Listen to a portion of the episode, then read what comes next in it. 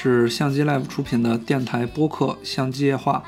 我是主持人小杰。那么今天嘉宾还有微博上大家很熟悉的路过凝结，也是静时屋很重要的一位作者，嗯，很多人都叫他任波切。呃，打个招呼吧。哎，大家好，我是路过凝结啊。这个确实是因为静时屋这个专栏和很多的玩相机、玩镜头的朋友认识了。那么今天和杰大一起聊一聊我们对于无反啊这样一个生态的认识啊。然后今天聊的主要都是我们俩闲谈吧，也没有定好一个什么主题，就是聊聊这些无反厂家啊我们的认识、我们的理解。然后这期内容因为很久没有更新了，可能会有些长啊，希望大家耐心收听。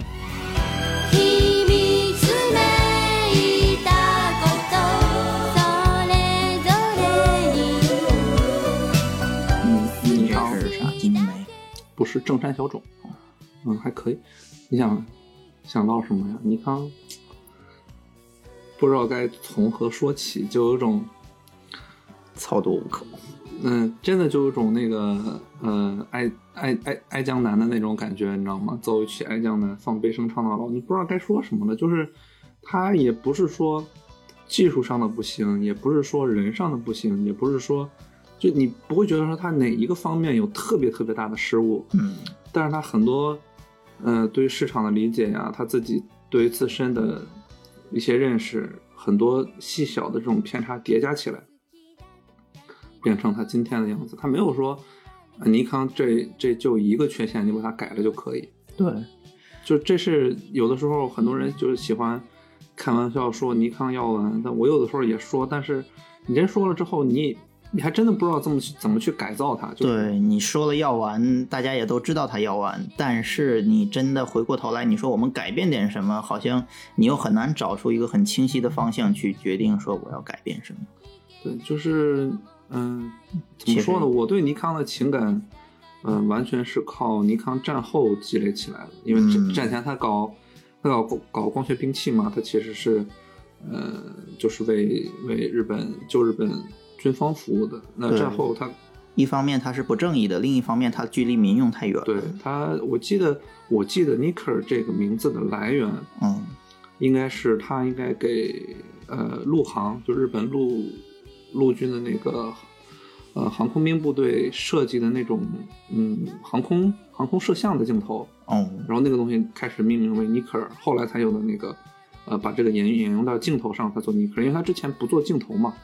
他之前造一些望远镜啊，是呃，或者或者那种九二式，就是我们看国产电影嘛，就老有那个九二式重机枪。其实那个九二式重机枪是有光学瞄具的，那个枪瞄，那个光学瞄具也是尼康就是参与制造的。嗯，说起尼康，其实，呃，因为它战前的痕迹其实特别浓，因为你像嗯，战前两两两大光学会社，一个是。日本光学就是尼康，另一个就是东京光。哎，东东光现在拓普康其实已经算是脱离民用的这个光学计量行业了，啊，但是在战前，这俩基本上一个是服务于陆军，一个是服务于海军。哦，啊，就是很有精神。那陆军是选的东光嘛？就是，然后后来慢慢他搞了个牵头，搞了一个，我之前写了挖了很大的坑，叫八光会嘛。这个由来其实就是军方搞了八个那种会社过来说，我们搞一个。国产光学兵器，其实就是有点像兵器工业部这种。对对对，他把这些会社牵头起来弄这个，是为什么呢？是之前他不是和呃英国、德国关系都不错嘛？嗯，结果他可以获得那边的光学玻璃。结果那个一战改变了，然后他跟英国交恶，后来又跟德国交恶，就是呃，他不是要占胶东半岛嘛？所以等于他跟欧洲的那些光学势力，呃，都就是有了隔阂了，不可能像之前。很轻松的获得这些东西，不能很方便的获得材料，然后就，嗯，然后才有了他们就是决定搞一个自己的这种企业过来。当时，呃，三菱延崎家族应该是延崎小弥太还是谁来，这都记不清了。呃，自己出了一部分资源，然后当时的海军省，然后还有他当时的，呃，就是，呃，就是军方的一些部门，嗯，弄一块儿，然后做了日本光学的前身。然后从德国找了，据说是八个吧，德国技师，对，找了几个德国技师过来，从头开始烧玻璃，然后搞光学的这些东西，才有了真真正的才有了，就是说，呃比较日本整个国家层面上比较注重的这个光学发展的这个基点，所以呃对他感兴趣，就是他其实真的一定程度上反映了两千年之前，就是说它代表日本光学整个。不能说是整个领域吧，就是它是有很强的旗帜效应。嗯，它一直在跟着这个领域在发展。对，包括，嗯，它前那个战后转民用光学，然后再到做光刻机的那些光学，嗯，就是其实它还是很强的代表性，所以你就很就是就难免嘛，就会把一些呃一些别的情绪投射到他身上，所以就会比较。确实，尼康在。跟随光学产业的发展上面可以说是非常紧的，呃，比方说像，呃，你说它一战后开始搞国产的研发啊，跟随德国的这种技术潮流也好，还是说二战后开始搞民用。或者是说七十年代开始搞光刻啊，这些其实，呃，在一定程度上都是像德国的一些大企，比方说蔡司他走过的技术路线，然后尼康也是非常紧密的在跟随他，啊，尤其到后面七十年代，基本上就是和蔡司同时转型向光刻。嗯，然后民用这边呢，它不算是就是说从旁轴转单反转的最快的那个，嗯，但是。嗯，真的，你说起八十年代之前的日本相机，其实尼康说半壁江山可能都有点儿，就有点谦虚了。就是尤其他那个 F 系列，嗯，大 F F 二，大 F F 二，它在就是新闻摄影记者，嗯，包括我们看到六七十年代很多那个地缘政治导致的各种局部战争，嗯，它一一度程度一定程度上就是真的已经替代了徕卡的形象，嗯，然后。呃，后来做 F 三、F 四、F 五，其实它也是有日本相机制造的这个发展脉络的很重要的那个的那怎么说呢大纲吧？哈，感觉他就写了一个大纲，嗯，然后大家往不同的方向发展，但是他还是负责拟定大纲的这个企业，所以就特别喜欢呃尼康的胶片时代，嗯，尤其是手动对焦时代，进入到自动对焦时代之后，嗯。就感觉更多新的技术涌现之后，它应对我觉得还是有些慢。对，基本上新的技术，呃，给我们感觉都是，你看镀膜的话，我们就说，哎，宾得的镀膜很厉害，对吧？好多的新的镀膜技术都是宾得提出来的。然后在结构方面和材料方面的话呢，呃，其实佳能可能创新的东西或者说吃螃蟹的行为比尼康要多。啊，给我们这样一个很深的印象。嗯，至于尼康的话呢，其实尼康应该说技术储备是非常深厚的啊。无论是说第一代的这种纳米镀膜，呃结表面结晶式的纳米镀膜，或者是第二代的这种啊多层微孔的纳米镀膜，包括说佳能提出来的一些新技术，像萤石啊，像这个衍射元件呀，或者是这个超高折射率玻璃呀，这样的一些东西，呃，应该说超高色散啊，我刚讲错了。对于这些新的技术，其实第一家出来以后，尼康看到好了，马上就能跟进。就是这些技术，就感觉尼康裤裆里都有，但是有的时候它不会掏的那么快。对，尼康对于新技术的推出是非常的审慎的，但是其实做出来效果都不错。但是的话，你说没有了这样的一个呃第一名的这么一个印象，大家可能就不太会记住它，会有这么一个。因为它，我觉得还有一些不太就是呃容易。很清晰的感知的就是尼康之前获得很多成功，其实完全就是不完全是面向消费领域或者说大众的一种成功。嗯，它其实就是，呃，最开始在专业呃人群留下了很深刻的印象，但是对于一般的摄影师来说，呃，其实对于尼康的感知没有那么那么那么的强烈。你像比如说战后六十年代到七十年代中间，F F 二 F 三。呃，大部分都是摄影记者去战地也好，去什么也好，这个是，而且当时的价格其实不是当时的普通人可以接受的。嗯，虽然说它比旁轴的价格已经低了很多了，但是还是一般人接受不了的。那到了民用就是消费大爆发的时候，它就有些，嗯，怎么说呢？就是说它应对的不是很好。就比如说民用大爆发之后，奥林巴斯、佳能美能达、佳能这些，呃，比较偏向于非专业领域的。做这种家用机，一产就是几千万台。对对对对对，你像你像很很多佳能，其实佳能的成功，一定程度上就是在大家都觉得尼康最辉煌的八十年代的时候，其实佳能已经往裤裆里掏了塞了很多东西了，然后到九十年代七八十年代圈钱圈的很厉害的，然后突然一下掏出来很多技术储备，然后在赚钱的过程中，佳能也积累了信心嘛，就觉得我是可以成为呃 number one 的那种大会社的。然后到九十年代之后，到两千年，然后尤其是他八六年明确了 USEF 卡口之后，其实就基本上那会儿已经分出胜负了，只不过是需要时间让佳能慢慢蚕食这个市场。确实还是需要一定的技术积累。当然，有的时候我也后悔，就是说，其实我们看到八九十年代有这样的一个更迭，但是的话呢，真的当索尼开始进攻佳能、尼康的时候。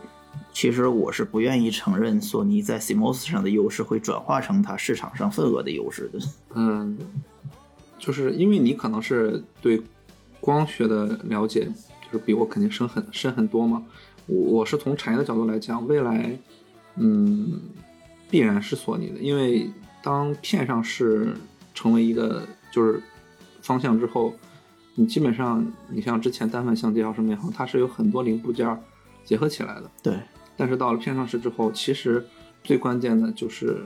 基于 CMOS 围绕了围绕了 CMOS 打造的那一套片上片上市的系统。那它对你的呃，比如说半导体，它对你的这些光电的这些要求就会比之前严苛很多。然后反过来，你的机械部分其实就降低了，嗯，就降低了。降低了。那呃，机械这部分的东西其实是之前佳能、尼康的传统优势，是索尼就是。拍马赶不上的地方，但是它等于是把我的把我这个地方确实对绕开绕开了，然后也你有点可能有点像就是说新能源车企向传统车企的那种东西，有这个倾向。嗯，所以但是就是让人比较意外的是，佳能的那套相对保守的战略，就是佳能习惯是核心零部件产品不论怎么样要自己搞。对，嗯，就是。就是之前他做 R 五 R 六嘛，就是很多人开玩笑说把把 FSI 就是已经就是魔改到极致了，对对对，就是这这可能是最强的 FSI 了，可能佳能也不怎么有别的办法了。结果前两天佳能官宣做那个 R EOS R 三，对，妈搞出背照式了，还搞出背照式对战了，都不知道是难难道是买索尼的？对我们 非常的惊讶，我是很惊讶，因为这个。嗯，我觉得如果佳能自己搞的话，也可能需要做代工吧，可能是，也可能是找别人代工的。嗯，就是可能是确实不好说，因为你自己的话，这个技术跨越确实是有点大。对，就是我我我当时都懵了，就很多人都呃说他这个，比如说这个这个这个新的什么呃机器学习啊，或者说它三十张每秒，我觉得最核心的东西在于佳能突破了，就是大家的认知，就是。前两年吧，差不多就是一九年的时候，呃，大家基本上整个业界看明白了，就是未来肯定是索尼主导的这个市场，因为一个市场最重要的一个呃零部件就是 CMOS。那索尼都不是说在相机了，就它对于整个 CIS 的统治力都，对吧？就摆在那儿，非常的强。所以大家觉得佳能可能也就镜头上搞一搞花样了，也没有别的那什么。对，但其实给我的感觉是，佳能在 RF 卡口上面的镜头，嗯，真的出全力的并不是很多，嗯，有的还是从功能和应用上面给你搞一些小心思啊什么样，就是它并没有说追求光学性能的极致。嗯，我也觉得它很多镜头其实有些是，呃，低于我的预期的，比如说它的大三元，对它的大三元就。我都觉得它大三元从光学上是没有达到我的预期的。大三元其实我觉得光学真的还可以。呃，是，但是就是它，呃，它口号嘛，呃，它要重建光学系统的想象嘛。嗯。就它的口号其实是有点像那个尼康要的那些光学奇迹的那套东西的。对对对对。但是，呃，嘴上说着是一回事儿，但是具体做出来是另一回事儿。它还是相对来说没有那么激进，然后。呃，给出的东西没有那么接近极限。对，其实呃，是话说回来啊，就当我们去比较三家的近近三年的无反镜头的话，呃，应该说索尼是确实越做越好了啊。之前的话呢，其实你看三五一点四 ZA 呀，包括说像五十一点四 ZA 呀。呃，应该说是都能满足市场的需求，但是的话呢，在光学性能上，你总能挑出不少毛病来。对，但是的话，有些你就感觉就是很不成熟的一些地方。对，但是的话呢，随着它的这个供应商不断的成熟，它的设计师不断的成熟，它的这个加工人员可能也在不断的加工技术也在不断的进步，那么各个方面都提升了以后，最后出现的结果就是三五一点四 GM 和这个五十一点二 GM，确实是，嗯。不能说完全的这个超出对手吧，但是确实是完全超出我们的预期水平，啊，达到了一个可以说任何场景都非常可用啊，在这个焦段这个规格上可以成为首选的这么一个非常出色的一个产品。嗯，索尼其实我之前我倒是没有觉得它的光学让人觉得特别难以忍受，就是因为有更。让你能更猜的，对，就是，嗯，一方面就是它的品控的确是让你心有余悸，不太放心，对对，所以呢，就是结构啊什么的，其实都已经放到第二位了。对，那但是当时其实我也说过，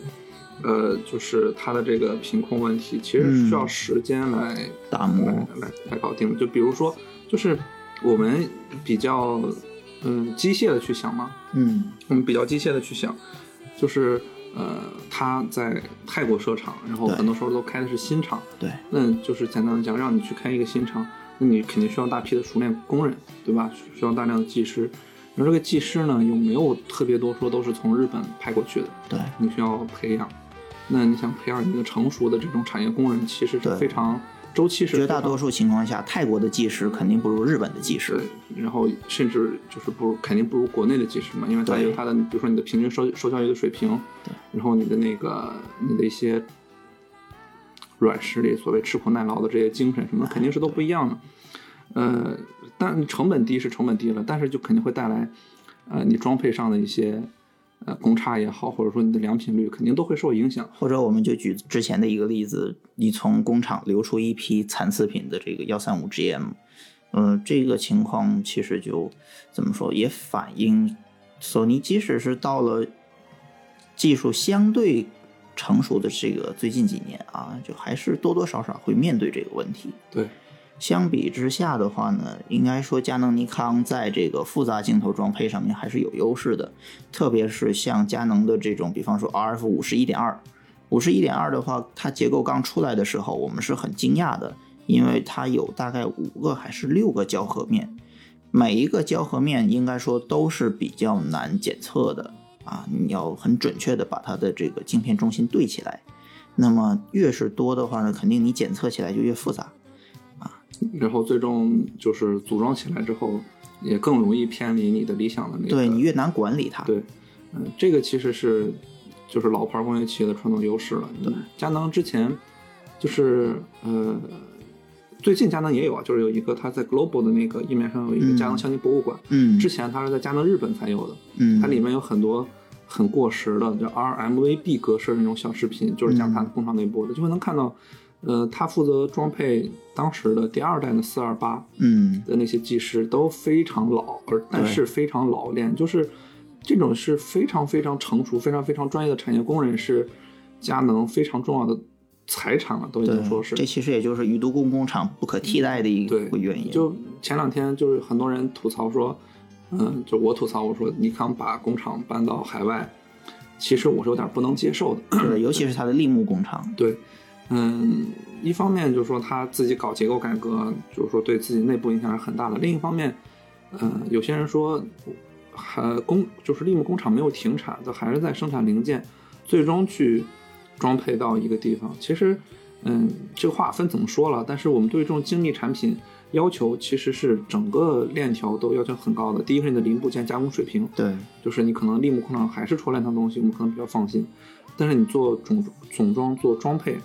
然后放到海外工厂了，其实就是一定程度上会出现，呃，品控的问题。对，当然这个你可以提，就是就是说可以提升自身要求就是我我强强制要求良品率。对，但这样的话就是说流向市场成本也会上去。对，流向市场的呃东西不太会像索尼那样出现光轴偏移啊，或者直接镜头前面掉下来这种情况。但是呃，强制提升良品率的话，就代表你有很多废品没有办法出厂。对，其实是对成本有很大的要求的。另外，你完全搞一套这种呃全新的嗯产业工人的这种培养体系，嗯，不见得说在短期内会有很大的那种成本上的一个下降，可能对长期来说你可以解放很多，但是另一方面你也呃丢掉了一些东西。这个东西，一方面是我们前面提到的硬的，就是就是你的品控、你的装配工艺；，要么就是软的，就是你不是百分百 Made in Japan 了。这个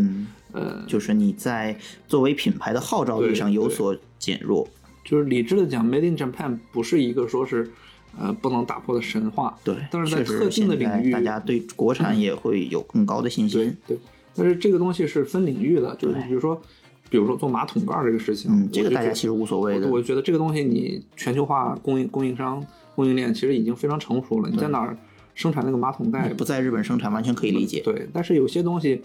比如说呃装配镜头这件事情上，大家传统认为它是一个非常精密的行业。对，就一方面可能就已经，比如说国内的这种代工厂加工厂的水平已经进步到了和主流的佳能尼康没什么差距，但是。呃，你考得考虑用用户的心理，对对吧？就是就跟就跟汽车一样，就是我们一方面呃在鼓励国产汽车发展，另一方面我们对于进口汽车还是有一定的更高的对吧这种期待嘛。其实这个事情我觉得是这样的，就是大家对于旗舰产品和领先技术的这样一种追求的心理，嗯，比方说对于像低端的镜头啊。比方说，像大概在一两千块钱这个水平的镜头，其实我觉得国产和外面就没有太大的区别啊，没有本质上的区别，它需要的技术也没有大的区别。但是，当我们进步到比方说五千量级，或者是售价在一万以上的镜头的时候，当我们开始追求像纳米镀膜，或者是给低色散玻璃雕刻非球面啊，或者是把多胶合的这样一种镜片设计精密的组装起来啊，并且进行一个准确的这个检测。这些的话呢，对于目前的绝大多数的这个国产厂商还是比较困难的。对，所以说的话呢，那我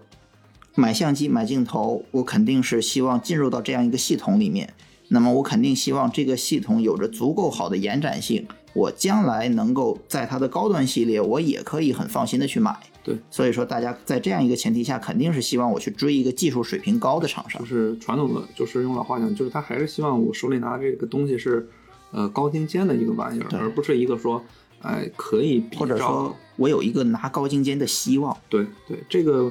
嗯，但是我倒没有，就是聊这些倒不是为了批评尼康，就是，嗯，因为跟佳能比嘛，你说，呃，它跟佳能比，从大项上，你说它跟佳能有什么差距呢？其实很多差距都是在细节上，对我们很难说尼康有什么绝对的不足。对，就是你说，比如说光学储备，佳能跟尼康，就是是其他厂商都很难望其项背的一个存在。对你也不能说是佳能比尼康强，或者尼康比佳能强，其实都很这几年都嗯很不好说了，因为从专利数量，包括呃供职的那些天才的也好，大师也好，设计师来说，其实这两个是没有办法分出一个高下的。啊，但是很多细节的东西就不知道了。就比如说，呃，装配，你设计师在设计这个镜头的时候，呃，你可能说在光学结构上你一个考量，但是你的机械开发可能是另一个希望。对，就是我你这么设计出来，我能保证我的这个结构很好的还原，把它装配组装起来吗？你比如说像，确实超长焦这种镜头。对镜头的性能要实现起来，其实还是需要第一是你的机械配合啊，机械镜筒的设计配合。第二的话呢，可能就是你的制造工人如何把它们拼呃拼装制造起来。第三的话呢，就是你的检测能不能很好的把这些常见的装配公差给它检测出来啊。然后现在镜镜头也不像，呃，就是说现在徕卡就是怎么说吧，就是虽然说。它出品的光学品质还是很高，但是从科技发展的水平来讲，它是一个很落后的方式了，已经。对，因为它镜头里面零部件其实就已经很少了。嗯，它装一个镜头，呃，顶多在尾部做一个六 bit 的一个芯片。芯片。但是你看现在的佳能、尼康、索尼，他们镜头里面又要防抖，对吧？然后。又要快速对焦，然后还要搞很多芯片，还有小的 CPU 在里面，还要尤其是对焦现在非常的复杂的算法，就是你要把这些零部件全都塞到里面，然后还要保证你的光学素质。其实对于设计师包括工厂来说都是很高很高的要求。你让徕卡，你把技术现在全都给徕卡，徕卡不一定能干得了这个事情。这是这是需要很多时间积累的。当然，其实我个人觉得，像徕卡也好像这个雀产能 Cosina 也好，他们所选择的道路，呃，对于一个小众的这种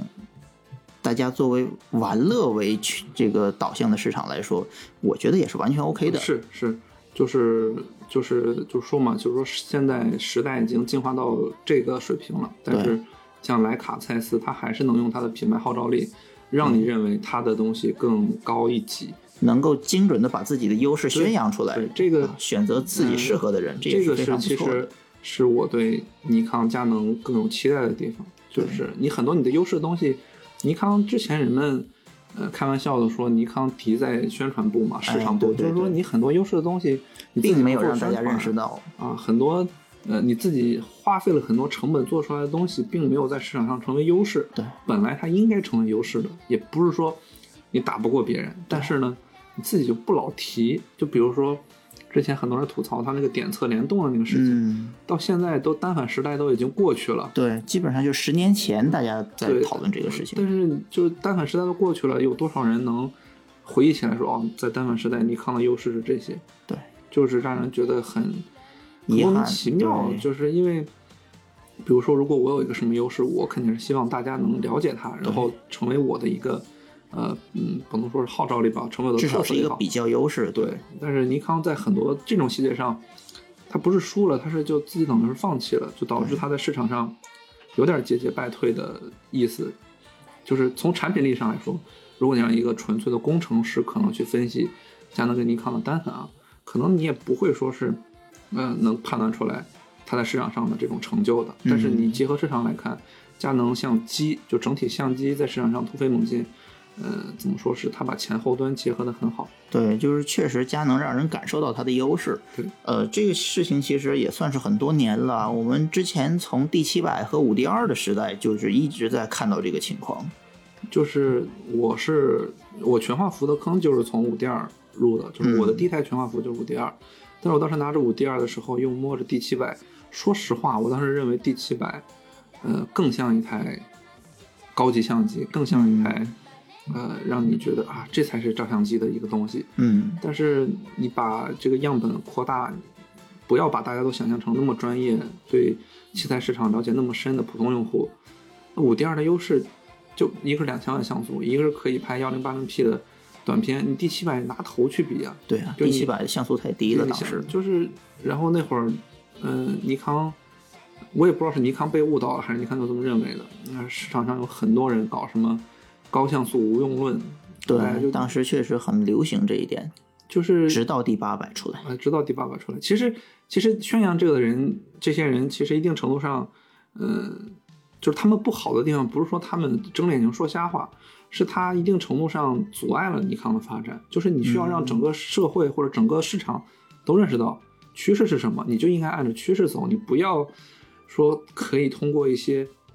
呃，文字性的或者说是一些软的东西去扭转趋势，这个是很难的。这件事情其实我觉得原因确实也是很复杂的。一方面可能是市场的信息呢是认为之前的数码相机像素一直都是比较低的，那么大家对于一千两百万的像素是可以接受的，所以说的话可能在像素方面不需要很高的进化啊。另一方面的话呢，可能确实也是因为当时佳能 CMOS 制造还是很不错的这么一个水平啊，佳能可以。借助它的这个技术进步，再进一步强化它在路线选择上面的正确性。